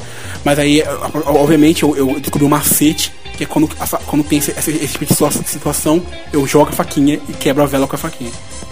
Eu não sei como, quem, quando é, esconderam um machado numa velhinha, mas sim.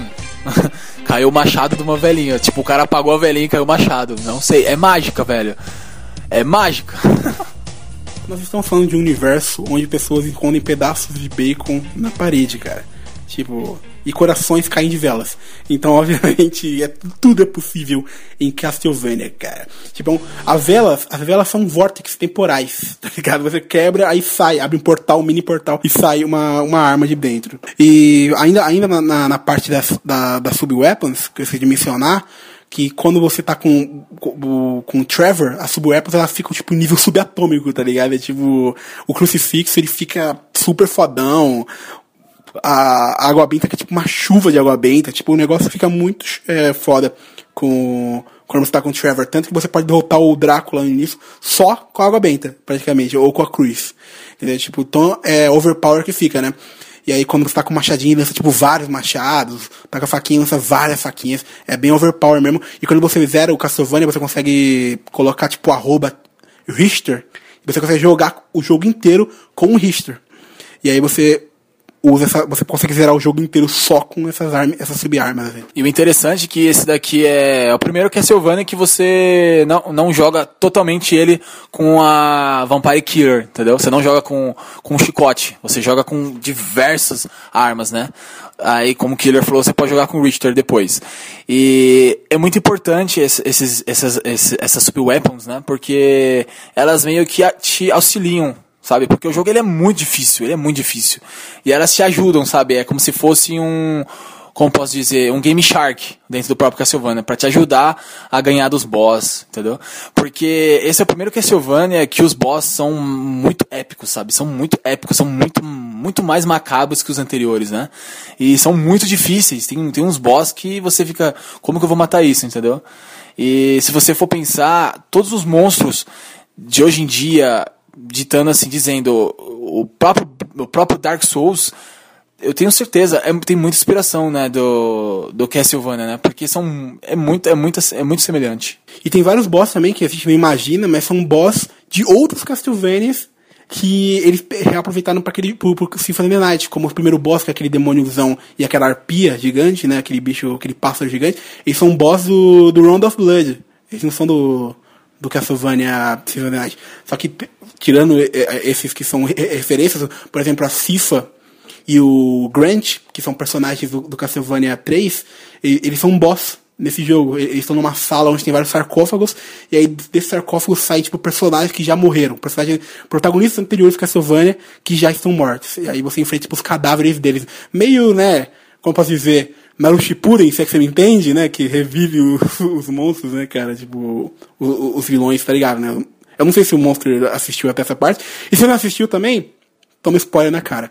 E só para deixar claro o, o, lance dos levels, que que eu esqueci de falar. Então, Castlevania não só tem level, que é, mas como ele tem muito level, muito level mesmo. Tipo, eu tenho orgulho o orgulho de falar que cheguei até o level 1200 de Castlevania Symphony Night. Uma salva de palmas na edição.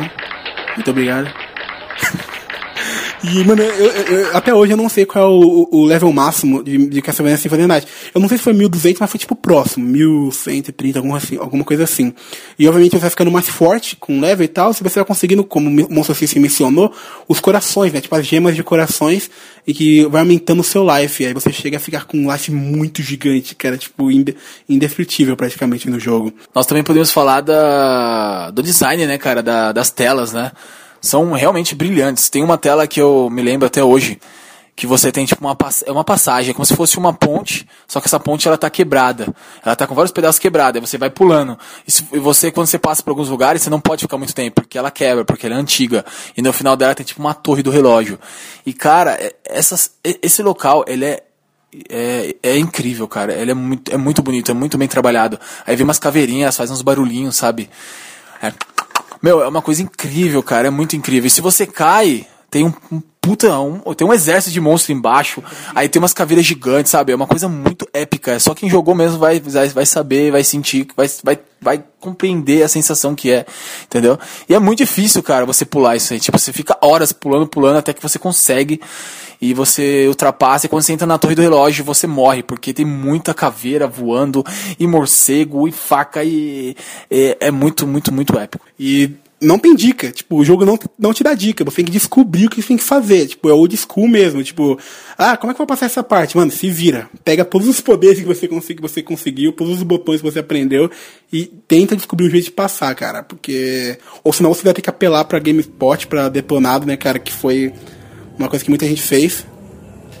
E o Castlevania, você, depois que você começa a jogar Castlevania, você aprende que é aquele tipo de jogo que você tem que entrar em todas as salas, entendeu? Você tem que ir sempre ao fundo, porque ele não te dita a direção, como o Killer te disse. Então você pode, tipo, ir andando, não quero entrar nessa porta, não quero entrar naquela porta. Aí você acha a porta do, do, do, boss, você entra, você vê que você é muito fraco, você não vai conseguir matar aquele boss. Então o ideal é você entrar em todas as salas, porque você vai encontrar armas boas, você vai encontrar NPCs bacanas, você vai entender mais ainda a história, e por fim, quando chegar no boss, você vai estar mais preparado. Entendeu? E isso é uma coisa que nos jogos de hoje em dia é, você vê muito no, no próprio Dark Souls, né? essa, essa mecânica. Uma dica para quem for jogar e tipo, estiver apanhando muito de um boss, é só fazer o que nós fazemos no Dark Souls, que é tipo voltar e ficar matando os inimigos e dando respawn nos inimigos e matando os inimigos pra poder conseguir level, né? Que tem esse lance do. Do. Eu esqueci, tem um termo específico para isso que eu esqueci, mas eu, eu, eu, eu, dá pra chamar de farmar também, né? Eu ia falar morfar, mas é farmar mesmo. Isso, farmar. É, mas tem um outro termo específico também que eu não vou, eu não vou lembrar agora, mesmo se eu fundir meu cérebro eu não vou conseguir lembrar. Mas enfim, né? E podemos falar agora das referências, Monstro? Tem alguma coisa que você quer falar aí, que você quer falar da, da mecânica e tal, os elementos? Então, é, é, você joga o jogo todinho dentro do próprio castelo, né? Existem algumas partes durante a sua subida que você sai para fora do castelo.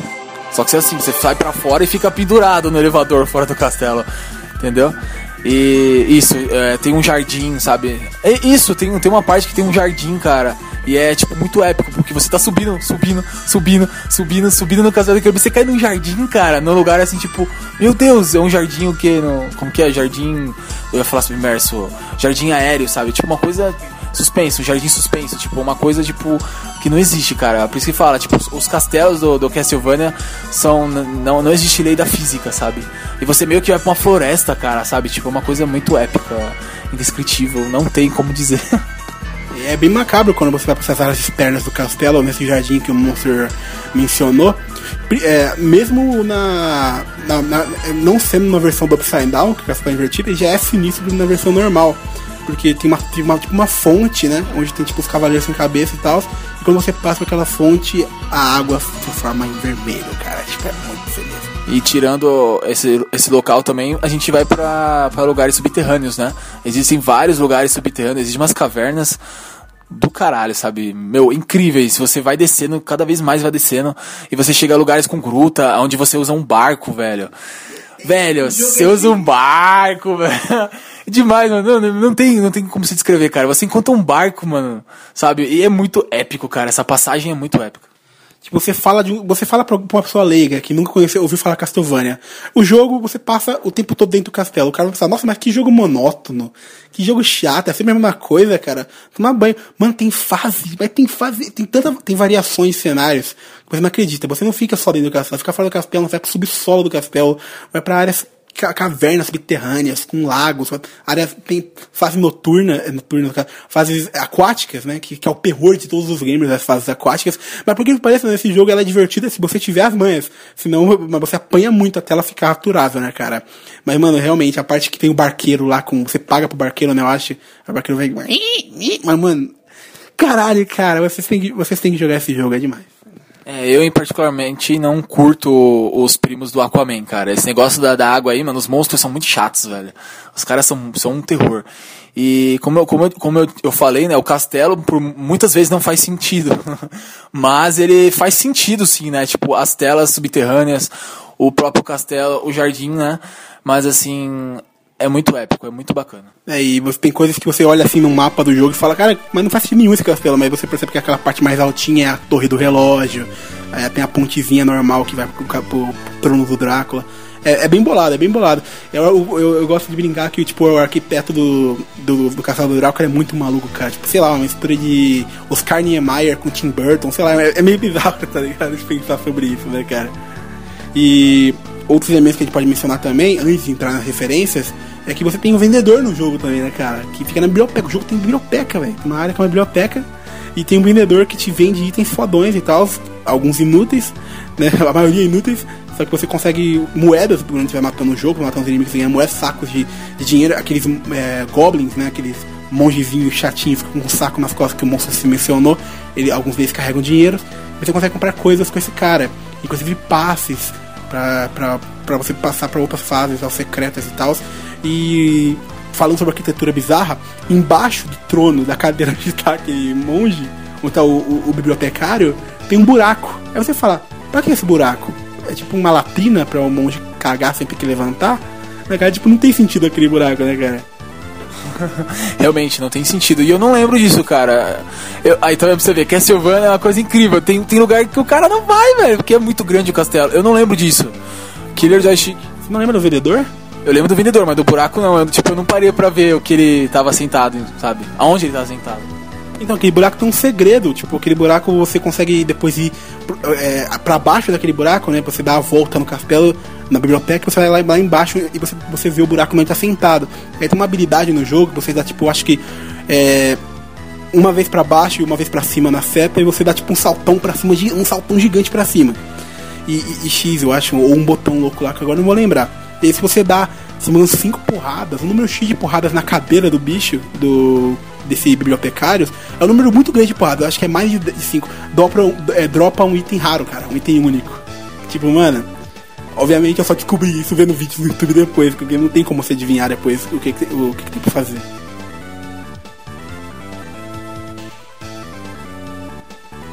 Agora finalmente vamos falar das referências de Castlevania Symphony Night, que é um jogo que tem muita referência, uma referência pra caramba. E vamos lá, uma lista um pouco grande, não- nós não iremos falar todas aqui. Eu pretendo fazer um vídeo pro vizinhos de Murder Games, com todas essas referências do jogo. Fiquem ligados para vocês que são inscritos do canal. Mas agora a gente vai citar só algumas importantes aqui. Como é o caso da capa do jogo na versão americana, que tem aquele castelão e a lua atrás. Que na verdade aquela imagem é uma foto do, do Monte Saint-Michel, que fica na França, que é um monastério, um dos monastérios mais fodas do mundo, cara, se perdão da palavra, né, monastério, que você, se você é nerd, se você ama RPG, se você ama é, castelo medieval, você tem que ir pra lá, cara. Bota agora no Google, Monte Saint-Michel, você vai ficar de boca aberta, velho, porque é um negócio surreal. A única mudança praticamente de- do, do Monte Saint-Michel real pra capa é que tem aquela lua gigante lá atrás, tá ligado? E mais uma referência aqui do, ao Senhor dos Anéis, que é o inimigo, tem um inimigo do jogo chamado Azagal. Não, não é o Azagal do Nerdcast, e sim o, o, o rei anão Azagal, senhor de Belegost, que é de onde o, eles tiraram o nome para fazer o inimigo e tal, e que na na verdade, existe uma controvérsia. Eu descobri isso, eu não sabia. Existe uma controvérsia entre os fãs se o, esse rei anão se chama mesmo Azagal. Porque Azagal é, vem de, de um verbo em Númenoriano de Azagara. Azagara, eu não sei se eu falei direito, Tolkien me ajuda aí se estiver escutando, que, que significa guerrear. É, então, guerrear, Azagara, e Azagal, guerreiro. Então não sabe direito se Azagal é um título ou se é o nome mesmo do personagem. Tem o. aparece lá o Grant, a Sif e tal, que são os personagens de outros Castlevania que aparecem como chefes. E Castlevania para mim foi um jogo muito importante, porque ele me, me trouxe uma, uma, vamos dizer assim, uma jogabilidade, uma coisa diferente nos jogos, entendeu? Lógico que tem, temos Resident Evil, né, com aquele toque terror. E o Castlevania, ele tem muito um toque terror. Quando eu era, quando eu era mais jovem, eu tinha um pouquinho de medo do Castlevania. Porque tem, tem alguns lugares dele que são realmente sinistros, são macabros, sabe? Existem muitos personagens macabros. E falar na temática, né? Vampiro e tal, já é assustador para as crianças. Né? Isso, o próprio no próprio começo do jogo, aquele texto, a música já passa uma atmosfera dark, entendeu? Você já fica meio assim, o que será que vai vir? Aí quando você mata o Drácula, a risada do Drácula, né? A dublagem da morte, né? A morte dando risada também é muito sinistra. E ao decorrer do jogo você encontra monstros extremamente estranhos, sabe? Você entra em, loca em locais, né? é, estranhos. E no próprio save game eu tinha medo de aparecer um monstro lá, porque simplesmente o som sumia. E pense, você tá jogando tá naquela coisa ali, naquela pressão, naquela. prestando atenção na tela e você abriu uma porta e ficava no completo silêncio. Entendeu? E é uma coisa muito bacana e reverenciada até hoje, né? Um jogo que hoje, até hoje em dia, falam-se muito dele, né? Existem muitas referências dele nos jogos também de hoje em dia, né? Os bons games de hoje em dia têm um pouquinho de Castlevania, ou melhor, Metroidvania. Sim, a gente jogos que recebi, inclusive do ano passado, ano passado não, mas 2015 teve aquele Salt in Sanctuary que pegou muito de Castlevania e Dark Souls também, né? Que, você, que, é, que é um jogo muito bom, eu recomendo pra vocês aí. E nós encerramos a parte de, de games, no caso do programa, com Castlevania Symphony of the Night. Ficou alguns jogos é, sem comentar, mas quando, é, o, esses jogos são como se fossem spin-offs, né? São tipo jogos que são remakes para outras plataformas, para Game Boy, Game Boy Advance, né? Para outros consoles, que é, são outras versões de jogos, são outras versões de, do, do, dos mesmos jogos. E assim, provavelmente mais pra frente a gente vai fazer um vídeo é, a gente vai postar no Vizinho de Mordor ou mesmo no Vizinho de Mordor Games é, mostrando Castlevania na ordem correta, entendeu? Não de lançamento mas na ordem correta das histórias, entendeu? Porque mesmo tendo diversos Castlevania, todos eles fazem sentido. Todos eles têm, uma, têm um papel importante no, no enredo do Castlevania. Lógico que tem uns que são mais importantes, né? Que são as histórias, tipo, foram os anos que aconteceram as coisas mais, tipo, fantásticas, né? Sobre o Drácula. Mas assim, depois a gente provavelmente vai fazer um vídeo relacionado a isso. Sim, eu, eu concordo com o Monster tem muita coisa para contar ainda. E nós não paramos em, em Symphony of the Night, calma, a gente vai fazer um outro programa, um outro podcast, uma segunda parte, onde nós vamos falar da geração 3D do Castlevania, para assim dizer. Obviamente, ainda existem jogos 2D que nós iremos comentar, mas nós vamos dar ênfase à geração 3D, começando com o Castlevania do 64, que é uma bosta. E sendo uma bosta, eles vão falar também de outros que são muito bons e são poucos conhecidos e muito referenciados, como os do Nintendo DS, que é, não são todos que são bons, mas existem uns do DS que são ótimos. Porque, tipo, a qualidade no DS é, e na época que eles foram lançados foi tipo incrível, porque não se lançava mais Castlevania e lançaram num, num portátil. Temos também o Castlevania para PSP, a gente não comentou, que a gente vai voltar à tona. Temos Castlevania do Wii. E também o que eu não gosto, o Castlevania que eu acho legal, mas eu acho uma bosta, que é o. O que eu esqueci sempre o nome. Sempre falo Shadow of Mordor, que é o. Castlevania Shadow é um bom nome, né? Mas é, é Castlevania Lords of Shadow. Que eu fico surpreso por o Monster achar uma bosta, porque tem o envolvimento do Kojima e ele paga um papo Kojima. Então, é, esse Castlevania, a trilha sonora dele é uma bosta. É muito ruim a trilha sonora dele. Foi o Castlevania que é a pior trilha sonora que já fizeram. Entendeu? Ele é muito ruim. E por isso que eu acho que o jogo não, não é muito bom, entendeu? E lógico que alguma, algumas reviravoltas dentro do game, tentando renovar a a, vamos dizer assim, a história do, do Castlevania me desmotivaram a gostar do game. Não tô falando que o jogo é uma merda, tô falando que o jogo é bom, só que ele peca em alguns aspectos. Mas isso é assunto para um próximo podcast. Isso mesmo, já ia quase cortar o microfone do monstro aqui, porque ele já ia queimar a largada pro próximo podcast. E que nós não, não, íamos dar uma pausa agora de falar sobre o Castlevania, na verdade sobre o jogo Castlevania, porque nós íamos agora terminar o programa com a notícia do século. a notícia, pelo menos, que surpreendeu todo mundo no primeiro trimestre de 2017, que é que a Netflix, a nossa querida empresa vermelha, irá lançar uma série de Castlevania. Aí vocês podem pensar, é em live, live action? Não, não é live action, é uma animação, então tem mais chance de ser boa. É, muitos de vocês devem ter pensado, caramba, vão chamar o Tom Cruise de novo pra ser vampiro? Não, não, não, não, não vai ter Tom Cruise nessa história de vampiro. Vai ser uma animação mesmo, entendeu? E a trama do seriado, ela vai adaptar é, Castlevania 3, é, Dracula's Curse, que é o jogo de 1989 que a gente já falou aqui nesse podcast. E além disso, né, o. Qual que é o nome mesmo do, do diretor, Killer? Então vai ser uma, uma, uma produção do Adi Shankar, eu acho que ele é indiano, não sei. E, mano, bota procura a foto dele no Google. O maluco é bizarro, mano. O maluco é muito bizarro, mano. Mano, tipo, ele é muito gótico, esse cara, velho. Tipo. Quando eu vi a foto dele, eu falei, esse cara vai fazer o. O, o Castlevania, cara? Não é possível. Esse cara é. Esse cara tá, tá no nível do Castlevania, velho. Então, agora que eu tô vendo a foto do Adi Shankar aqui, cara, parece que vai ser um, um Castlevania bem Castlevania mesmo, cara. Vai ser uma coisa bem dark. O cara tem cara de emo, mas, lógico, tomara que, o, que os vampiros não tenham, né? Aquela franja na frente, não, mas, mas pelo jeito vai ser bacana. Tomara que eu não seja vampiros emos. Mas todo vampiro tem um pouco de emo, né, cara? Porque é aquela coisa de ficar pensando na, na existência nele, nas amadas que vão morrer. Assim, eu não conheço esse cara, nunca vi nada relacionado a ele. Pode ser que você já viu alguma coisa, sabe? Mas assim, eu não sei nada sobre ele. Então não quero também já falar que vai ser uma bosta essa informação, né? Vamos esperar pra ver, né? É, e esse Adi Shankar, não sei se não, nem eu e nem o Monster conhecíamos ele, mas ele parece que ele fez um, uma, um fan-filme do Power Rangers, né? Que, que inspirou, de certa forma, o novo Power Rangers que vai lançar no cinema, né? Tipo, visual e tal. É, vamos ver, né, velho? Vamos ver como é que vai ser. Além do Adi Shankar, a produção também conta com a Kevin Cold, né, que fez a, Hora da Aventura.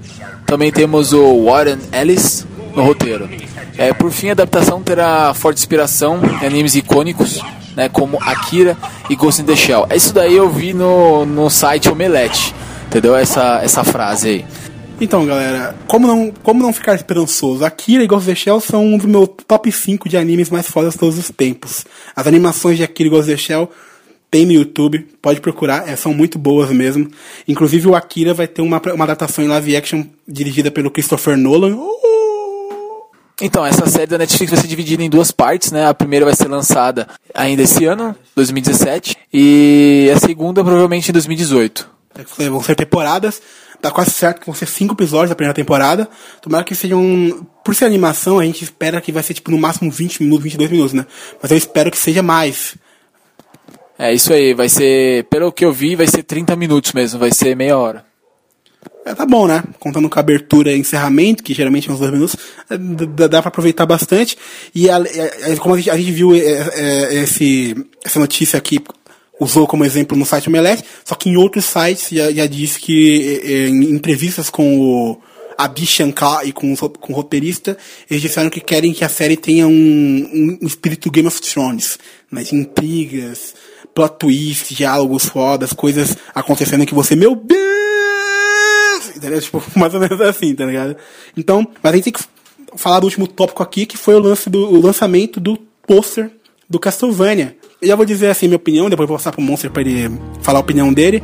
Eu, eu achei foda o, o pôster do, do Castlevania, porque ele tá bem bizarrão então e tal, meio sombrio e tal. Ele tem a arquitetura bizarra do Castlevania que não existe no mundo real, tá ligado? Então eu já gostei disso e tal. Ele tem todo um ar sinistro, que é a lua vermelha, o fundo em vermelho. Cara, só um detalhe que eu, eu, eu sei que o programa tá gigante, eu sei disso. Mas, quando eu tinha, em 2010 mais ou menos, 2008, 2009, eu, eu, eu era um adolescente, um pré-adolescente, e, e, eu era muito fã, assim como hoje, de Castlevania. E eu queria muito que existisse um filme de Castlevania. Tipo, eu queria muito. Toda notícia que saía, eu ficava, meu Deus, vai sair filme Castlevania. Caí em pegadinha do YouTube, sabe? O pessoal fala filme Castlevania, e coloca o trailer do Van Helsing, tá ligado? Esse tipo de pegadinha. Naquela época eu gostava dos filmes de games. Depois eu cresci, tive um pouco de, de noção e percebi que os filmes de games são uma bosta, entendeu? Mas eu gostava desses, desses filmes de games, gostava do Van Helsing e tal. Não tô dizendo que Van Helsing é uma bosta, mas eu percebi que não é tão bom quanto eu achava quando eu era criança. Mas enfim. E aí, o, o que, você achou do pôster, rapidamente, aí, Monster? Achei bem bacana, né? Porque ele tem aspectos, né, do, do próprio jogo, né, cara? Do, do, do castelo do próprio jogo, né? Se você olhar aqui pela foto, de, a gente não consegue colocar foto no podcast ainda, mas quem sabe mais pra frente, você, vocês pesquisarem na internet, vocês vão ver o pôster. No próprio, no próprio Twitter, né, do, do Adi Shankar, é, você vê que o castelo ele é bem parecido mesmo com o castelo oficial. Lógico que esse aqui ele tá mais psicodélico, né? Parece que são várias torres pra lá e pra cá. Só que no topo do castelo mostra uma parte que é igualzinho, cara, entendeu? A passagem, sabe, ó a passagem do castelo. Isso pro trono, isso da Torre do Relógio pro trono onde o Drácula fica. E é muito bacana, muito bonita mesmo. E agora é esperar, né? Pra ver aí. Eu não sei mais ou menos qual é a data especificamente. Eu sei que é, dois, é não tem data ainda, né? Eu sei que é 2017, então resta nós esperarmos aí este, quem sabe, excelente filme. E para encerrar esse podcast longo, o podcast mais longo que nós temos até hoje, né, o Monster? Provavelmente, vamos editar pra ver, né? Porque a gente não editou ainda. É, nós ainda não editamos. Então pra encerrar, a gente, vai, a gente vai colocar uma música, a música que nós achamos mais foda da Castlevania pra vocês escutarem aí com detalhes, assim, um pouquinho dela, né, cara?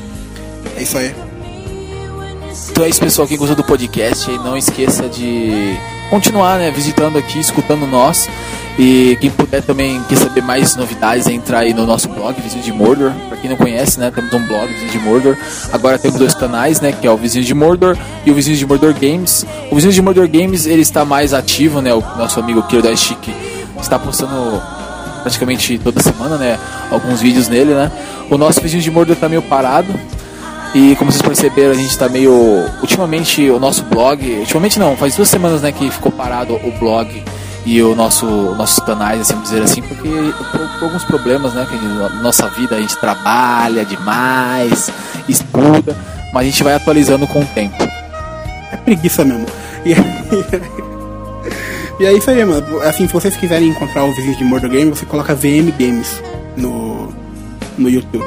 Caso aqui as direitos autorais, sabe que eu não me dou muito bem com Monster e a gente teve uma briga. tipo, não, não vai colocar meu nome no meu canal de game, brincadeira, é brincadeira. É isso aí, mais uma vez, obrigado por ter ouvido e até o próximo programa. É isso aí, até o próximo programa. E fiquem aí com esse som maravilhoso.